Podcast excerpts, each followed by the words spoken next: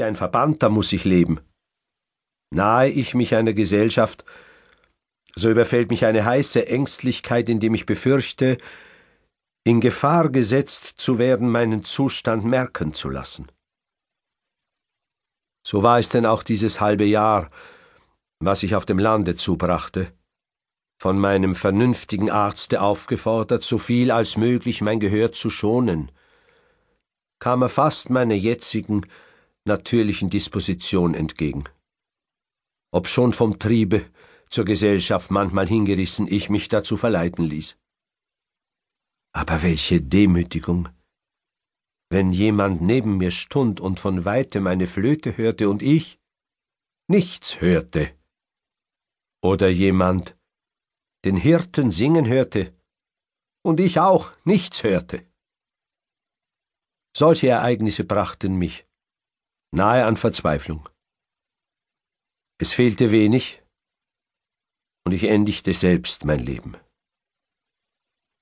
Nur sie, die Kunst. Sie hielt mich zurück. Ach, es dünkte mir unmöglich, die Welt eher zu verlassen, bis ich das alles hervorgebracht, wozu ich mich aufgelegt fühlte.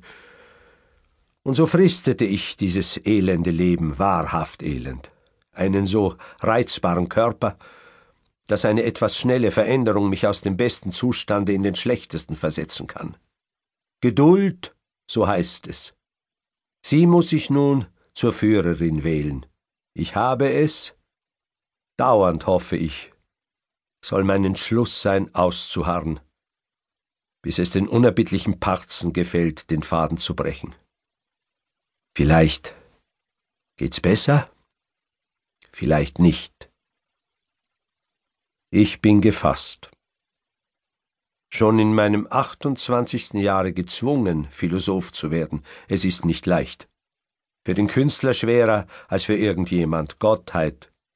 Du siehst herab auf mein Inneres, du kannst es, du weißt, dass Menschenliebe und Neigung zum Wohltun drin hausen. O Menschen,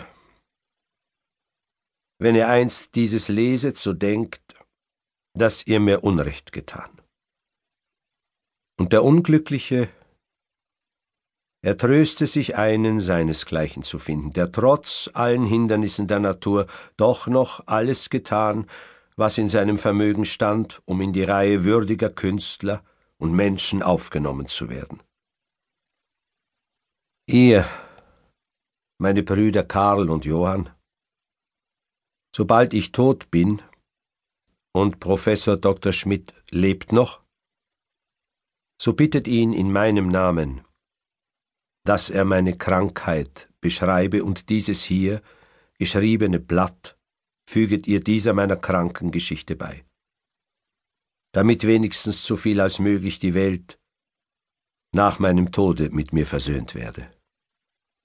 Zugleich erkläre ich euch beide hier für die Erben des kleinen Vermögens wenn man es so nennen kann, von mir. Teilt es redlich und vertragt und helft euch einander. Was ihr mir zuwidergetan, das wisst ihr, war euch schon längst verziehen. Dir, Bruder Karl, danke ich noch insbesondere für deine in dieser letzteren späteren Zeit mir bewiesene Anhänglichkeit.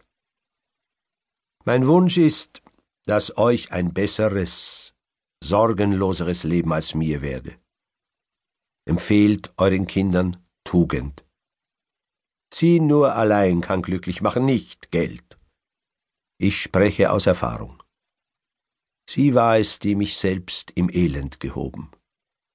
Ihr danke ich, nebst meiner Kunst, dass ich durch keinen Selbstmord mein Leben endigte. Lebt wohl und liebt euch.